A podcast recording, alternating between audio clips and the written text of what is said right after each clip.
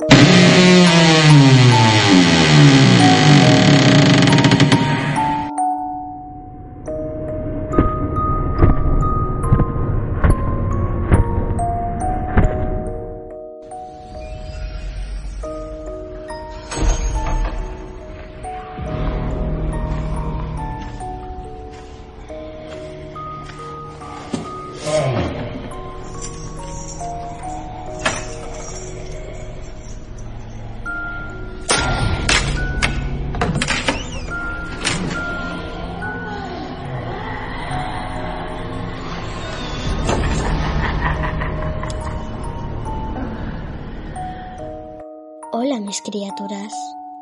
Que RJ viene con sus monstruos. ¿Qué es el demonio? ¿Qué tiene que ver con San Valentín? Si queréis saberlo, acompañadme a mis aposentos. Soy Dar y estamos aquí en mis aposentos, aquí en las sombras, al final de la escalera. ¿Me acompañáis?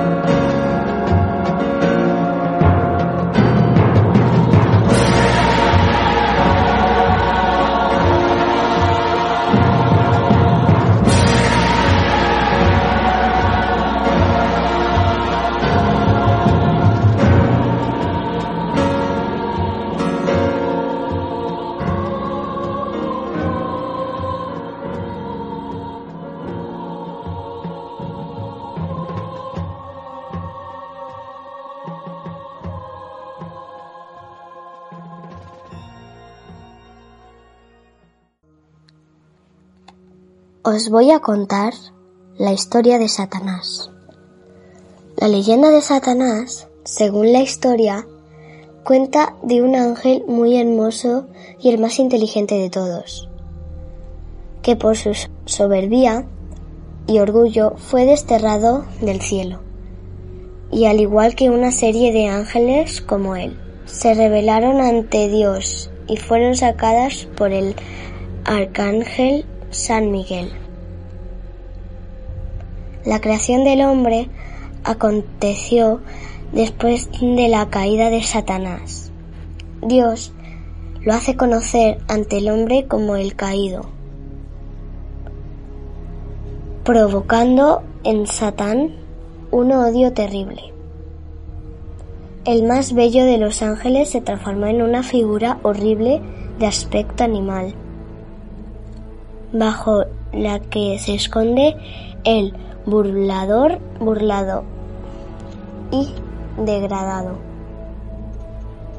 Entre los ángeles y demonios no hay diferencia de naturaleza, tienen el mismo origen.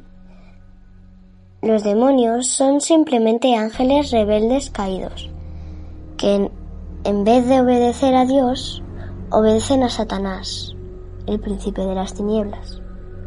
Dios creó a todos los ángeles y a las demás criaturas, mientras que Satanás no ha creado demonios. En el Apocalipsis, Satán significa el adversario de Dios. Se convierte en anticristo, pero las dos palabras no tienen el mismo sentido.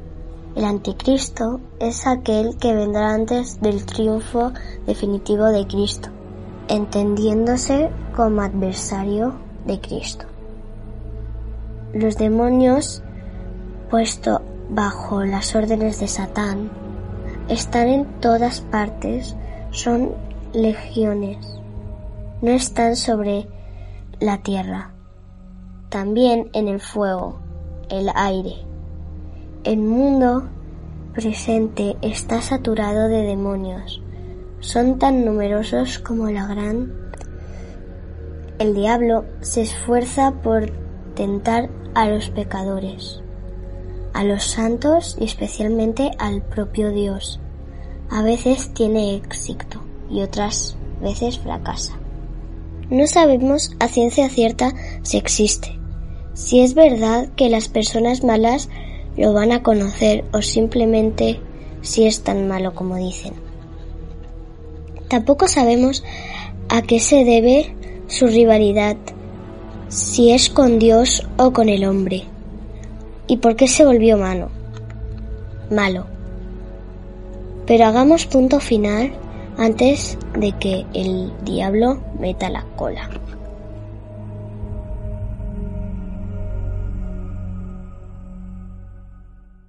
Bueno, aquí estamos con Rosana Gutiérrez, la que nos va a contar qué es el diablo y nos va a resolver muchas dudas. ¿Queréis saber y quitaros las dudas? Pues comencemos. A ver, estamos con Rosana. Rosana, yo soy Dak. Hola, Dad, encantada. Bueno, vamos a empezar con las preguntas. Muy bien. ¿Qué es el demonio? Bueno, pues mira, el demonio es un, un ser personal, considerado un ser personal por, el, por la Iglesia Católica, y es un ángel que desobedeció a Dios. Ujú, y se hizo malo. ¿Y mm, dónde está el infierno? El infierno no está en ningún sitio, ¿eh? porque el infierno no es un lugar. Nosotros estamos acostumbrados a vivir en un tiempo y en un lugar concreto, pero hay otras dimensiones que en que no se puede medir el tiempo ni los lugares. Y entonces es un estado, una forma de existir, de ser. Ok. Esta pregunta es, ¿cuántos nombres tiene Lucifer? ¿Cuántos nombres tiene? Madre mía, pues mira, hay, hay bastantes. ¿eh? ¿O cuáles? ¿Cuáles? Mira, te voy a decir los más los más famosos o los más conocidos, ¿eh? porque tiene bastante. Bueno, además, eh, el demonio, bueno, hay muchos demonios, ¿eh? hay muchas clases, hay jerarquías también entre ellos, hay unos que tienen más poder, otros menos poder. No Pues mira, los nombres los nombres más mm, conocidos son Satán, que se utilizaba mucho en el Antiguo Testamento, Satanás. y Satán, o Satanás, ¿no? Como se conoce también, y significa el que ataca, ¿eh? El que ataca. Ajá. Sí. Luego, mira, también se utiliza el diablo, más en el Nuevo Testamento, y es un- se, le- se utiliza como acusador, ¿eh? digamos, como el que, que está siempre acusando, ¿no? Algo maligno, ¿no? Luego está también Belcebú, Belcebú, con B, como suena, que significa maligno. Y luego, bueno, pues hay otros nombres, está demonio también, que viene del griego, ¿eh? Que es algo parecido al genio, pero sería como un genio malo, ¿eh? un genio que intenta hacer mal. Y luego Lucifer, que también te sonará. Lucifer viene de Luzbel, que es el, el ángel de la luz. Digamos que era como el, el que más luz desprendía, pero que, que luego pues desobedeció a Dios y se hizo malo. Ok. A ver, la segunda, eh, ¿hay demonios chicas?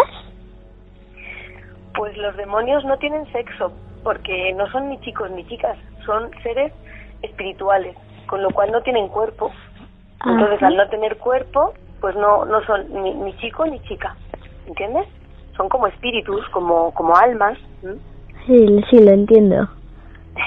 Muy bien. A ver, ¿es malo de verdad? es malo de verdad. Eh, pues sí, pues sí, porque mira, cuando, mm, como es lo contrario a Dios, ¿eh? Dios es el bien, el perdón, la acogida, todo lo bello, todo Castiga lo Entonces, claro, el demonio, el, el diablo es malo porque Hace lo que hace es como- odiar a Dios. Como odia a Dios, pues intenta también que, que todo sea malo, que todo sea, sabes, que haya odio, que haya riñas, que haya celos, envidias, cosas malas. A ver. ¿Y cómo es? ¿Cómo es? Pues mira, eh, físicamente no lo sabemos porque no tiene cuerpo. Se puede demostrar o digamos se, se puede manifestar eh, de alguna manera, mm, pero vamos, son con, con sombras. Eh, algunas personas, por ejemplo, que, que han visto al demonio, que dicen que han visto el demonio con, cuando se producen exorcismos, ¿sabes? Cuando el demonio entra en alguien. dicen que la han visto eh, de forma pequeña y oscura. Y luego en la, en la literatura, por ejemplo, en muchas obras y en la Biblia también a veces aparece como el macho cabrío, no sé si habrás oído, en forma de cabra, Mm, eh, se le pone pues en forma de, de bestia, digamos, Sí, pues desnudo, yo- con rabo. Sí, yo he visto algunas como vídeos y fotos de, de, de él saliendo como en modo de cabra, mitad cabra, mitad Eh, algo. Con, con cuernos, con rabo, con pezuñas, digamos que es un poquito, eh, se le quiere poner como una bestia, ¿no? En, en contra de los ángeles, ¿no? Que siempre se les, se les representa con figura de, de hombre, con alas, vestidos elegantemente, guapos, ¿no? Hermosos. Pero eso, claro, son formas de hablar, porque en realidad son espíritus, ¿eh? No, no sabemos físicamente cómo sería. Sí, No porque ya le- yo lo he visto en varias formas, en fotos y en eso. Claro, Y son fotos que... fuerte. A ver, Y feo, ¿eh? Y bastante feo, ¿eh? ya me imagino. ¿Y nos pueden hacer, nos puede hacer daño? A ver, nos puede hacer daño si tú le dejas. ¿eh? Yo creo que, mira, ahí puede haber formas de que el demonio te haga daño, pero tú lo tienes que querer, porque nosotros tenemos libertad y tenemos voluntad, con lo cual eh, normalmente Dios siempre está por encima de- del demonio, porque Dios tiene muchísimo más poder y somos criaturas de Dios, con lo cual lo normal es que nunca nos pueda hacer daño. Si alguna vez se ha producido algún daño es porque alguna persona le ha invocado, le ha llamado, ha querido hacer un pacto con él, o ha hecho algún ritual, o algo que, que le ha traído, que quiere hacer mal a otra persona, y entonces eh, invoca al demonio y le llama. Pero si no, es muy difícil, muy difícil que, que nos pueda hacer daño. Ok. Si en caso lo sabes, si no, no, no pasa nada. ¿Sabes por qué Dios desterró a Lucifer o a Satanás, como quieras decir, al, al infierno? al, in- al infierno, pues mira, eh, les, des- les desterró, porque es que, bueno, esto está contado en un libro que se llama el Apocalipsis, que es el último libro de la Biblia. Entonces, eh, los demonios lo que, lo que hizo Dios es poner a prueba, nos cuenta esa historia, poner a prueba a los demonios, o sea, perdón, a los ángeles. Cuando creó a los ángeles, antes de que le vieran, les puso una prueba. Debían de confiar en él. Entonces, algunos eh, confiaron en él y esperaron la prueba para poder ver a Dios, pero hay otros que empezaron a desconfiar. Y entonces eh, desobedecieron a Dios. No esperaron para conocerle y quisieron ir independientemente, ser autónomos, ser libres. Y entonces, en esas fases, varios demonios, porque no fue solamente Satanás, conocemos a Lucifer, y sería un poquito el, el principal, digamos, pero hay muchos más de esos ángeles que decidieron desobedecer a Dios y se fueron alejando de él, de tal manera que Dios permitió que se alejaran y se fueron al mal, porque al odiar a Dios, al ver a Dios como un opresor, como alguien que les quería mal porque tenían que obedecer sus órdenes, pues entonces empezaron a odiarle y ahí se creó el mal. Por eso son malos y por eso Dios no es que les desterró, ellos se alejaron, ¿entiendes? Curioso. Es curioso, ¿verdad? Lo vamos a dejar en curioso. ¿Perdona? Lo vamos a dejar en curioso. Muy bien. Y más o menos, ¿qué pueden comer ellos, los demonios? Es que no tienen cuerpo. Entonces no Ya, necesitan sí. comer, no necesitan beber, no se cansan. Tú piensas que es un espíritu. La pregunta la tenía hecha ya, entonces... pues, la- Claro, entonces como no sabías todavía eso, pero así ya lo, así ya lo sabes. Ya. A ver. ¿Y el demonio nos puede aparecer cuando estamos dormidos? ¿O durmiendo? Bueno, no, no puede. Mira, mm, cuando se estudian el tema de las posesiones, todos los casos que ha habido, él puede a lo mejor poseer el, el, el cuerpo cuando tú le invocas, le llamas, es, es muy raro, si no, no lo hace. Pero el alma nunca le puede poseer. ¿no? La persona, el alma, lo que es tu espíritu interior, eso no lo puede poseer porque pertenece a Dios, con lo cual él no tiene ese poder. Y durmiendo mm, puede a lo mejor causarte alguna pesadilla, cuando decimos, ay, he soñado algo muy malo, pero tampoco está muy demostrado. A lo mejor son simplemente miedos que tenemos, que les proyectamos ahí, en la noche, en el subconsciente. ¿sabes? O sea que, Yo he tenido ¿puede haber algún caso? Puede haber algún caso, pero es muy raro, es muy difícil que pase eso. y puede y el demonio puede como ir escondiéndose eh, por, por sitios a ver por ejemplo detrás de un árbol para espiarnos y vernos lo que hacemos si somos malos o buenos Sí, pues son, son seres eh, espirituales que se mueven, no tienen tiempo, no tienen lugar, entonces están aquí y allí y pueden, pueden observar, pero de ahí a que puedan hacerte daño, no. A no ser que tú les dejes o les llames o les convoques, ¿eh? Ya, a ver, de momento ya no tengo más preguntas. Muy bien. Me he quedado satisfecha con, con lo que me has contado. Así que bueno, muchas gracias por haber colaboro, col- eh, colaborado colaborado y mm, espero que podamos contactar más días. Vale, pues cuando queráis, ¿eh? Aquí estoy dispuesta para ayudar y aclarar lo que lo que sepa y si un día no lo sé, pues lo busco, lo pregunto y, y te lo puedo contar después. ¿Te parece? Sí, bueno, muchísimas gracias. A vosotros. A ti. Muchas gracias, adiós. Adiós.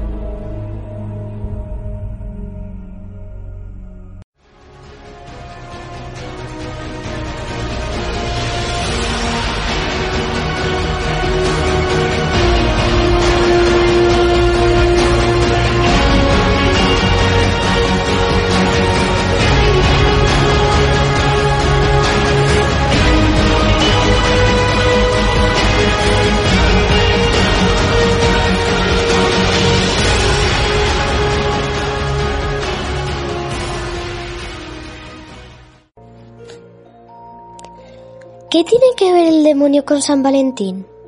Si lo queréis saber, acompañadme. Puede que actualmente el día de San Valentín esté asociado a los mensajes empalagosos y los corazoncitos corazoncitos. Pero la historia de su origen es mucho más oscura. San Valentín fue un sacerdote cristiano del Imperio Romano que fue torturando y decapitado un 14 de febrero. Se hace aproximadamente 1700 años. Según varias teorías, es decir, murió como un mártir y acabaron haciéndole santo. El sacerdote casaba a jóvenes cristianos, una práctica que no estaba bien vista porque por aquel entonces se consideraba que los enlaces debilitaban a los jóvenes luchadores. Aquellos junto con la posibilidad que de que quizá intentara convertir a varias personas al cristianismo, incluyendo al mismo emperador del momento. Claudio II fue su co- condena. Antes de morir, pasó por la cárcel. Se dice que allí sanó la ceguera de la hija de su carcelero, o de acuerdo con otras versiones, de la hija de un juez. Fuese quien fuese, probablemente su com- compañía le dio a Valentín el último atisbo de vida, en un momento en el que solo le rodeaba la oscuridad de su muerte inmediatamente. Por lo que antes de ser ejecutado, le escribió una nota en la que decía, tú, Valentín. Sin embargo, no sería hasta el año 496 después de Cristo, momento en el que el cristianismo ya era la religión principal del imperio. Cuando el Papa Gelasio estableció que el 14 de febrero sería el día en el que se, celebrara la, muerte de San Valentín. aunque algunos historiadores, sostienen que más que recordar el martir, una excusa para suprimir el ritual pagano de la fertilidad, llamando las Lupercales. En dicho evento, que tenía lugar a mediados de febrero, se sacrificaban animales y se emparejaban sexualmente a jóvenes solteros.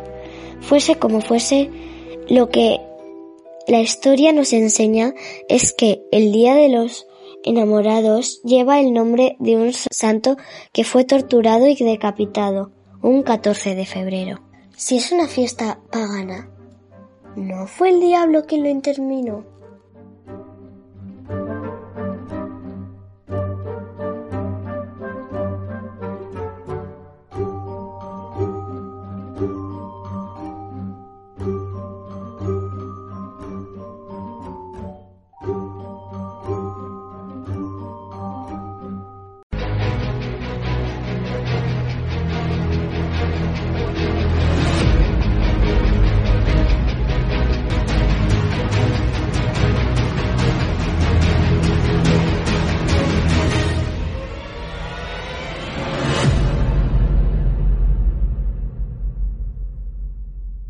¿Conocéis la historia del, exorcista?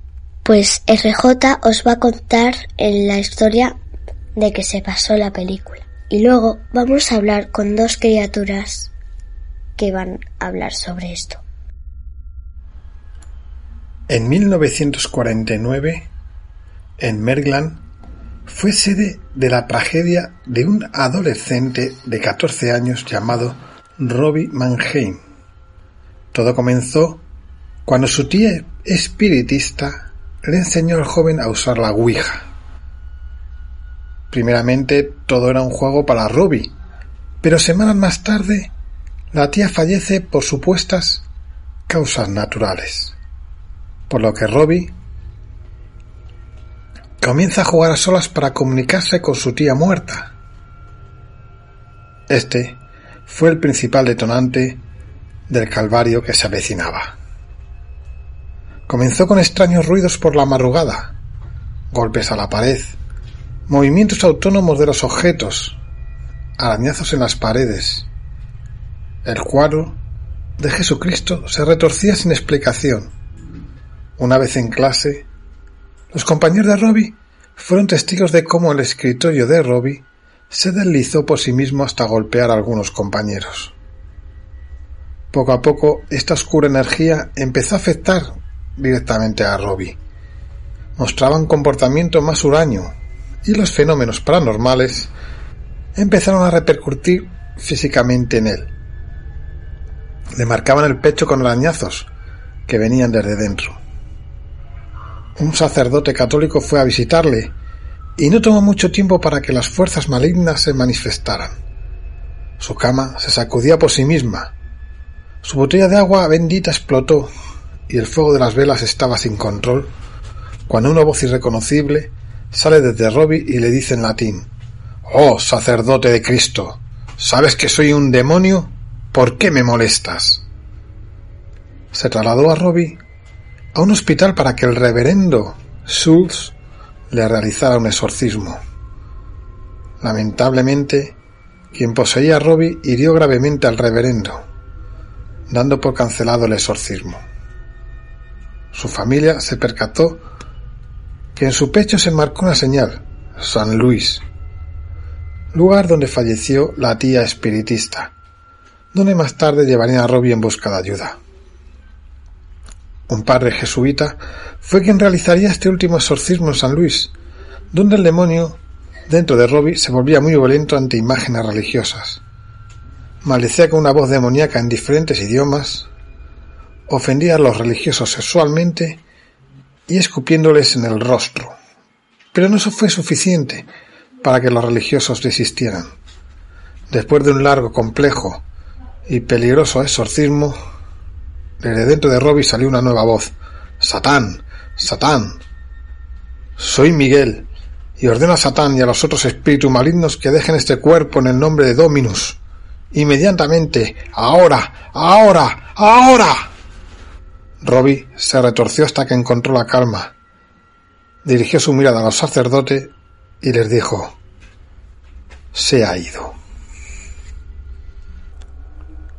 Una historia más, si fuese porque fue la base para la famosa película de terror que causa furor y sorprendido a todos el exorcista. Tenemos dos testimonios. Hola Paqui, ¿qué opinas de esta historia? Hola Dark, buenas tardes. Lo primero, desearte mucha suerte en este proyecto en el que andas metida, que te vaya todo fenomenal. Bienvenida al Club del Misterio y bueno, pues quisiera explicar, no, dar mi opinión sobre los exorcismos. De entrada no creo en que un demonio, un diablo, Belcebú se meta en el cuerpo de una persona y le haga convulsionar, salir espuma por la boca, girar los ojos. ¿Por qué? Pues porque personalmente he vivido esa experiencia. ¿Vale? Y no fue que estaba poseída esa persona, simplemente eran ataques de epilepsia que le daban. Le subía la fiebre a 40 cuando le bajaba la fiebre le daban ataques de epilepsia. Sí, sí, me llegaron a decir, por supuesto, que estaba poseída esa persona. Yo conozco personalmente un exorcista y, le dije a la persona que me estaba diciendo que había que hacerle un exorcismo, le dije, lo siento, pero es que no me lo, no me lo creo, no me lo creo. Entonces, no, para mí los exorcismos y las posesiones demoníacas no existen. Respeto a quien se las crea, pero yo las tiro más por la rama de una enfermedad. Muchas gracias por tu colaboración y bueno, espero contactar más contigo y hablar sobre este tipo de cosas. Y bueno, hasta pronto. Y ahora tenemos un testimonio especial. Se llama Marianela y es hermana de Estefanía del famoso caso Vallecas, que si no lo conocéis, en el programa de RJ lo sabréis y podréis descubrir todo lo que hemos encontrado, todo lo que hemos escuchado sobre el caso Vallecas. Hola, Drat. Muchísimas gracias por haberme invitado a tu programa. Para mí ha sido todo un placer. Que estoy impresionada contigo porque eres muy chiquitita y el amor que tienes a las historias, ¿no? De, de miedo, de misterio. Quiero darte las gracias de verdad. Muchísimas, muchísimas gracias. Y un gran beso para ti. Gracias por tu palabra, Marianela. La verdad es que asusta lo que has contado.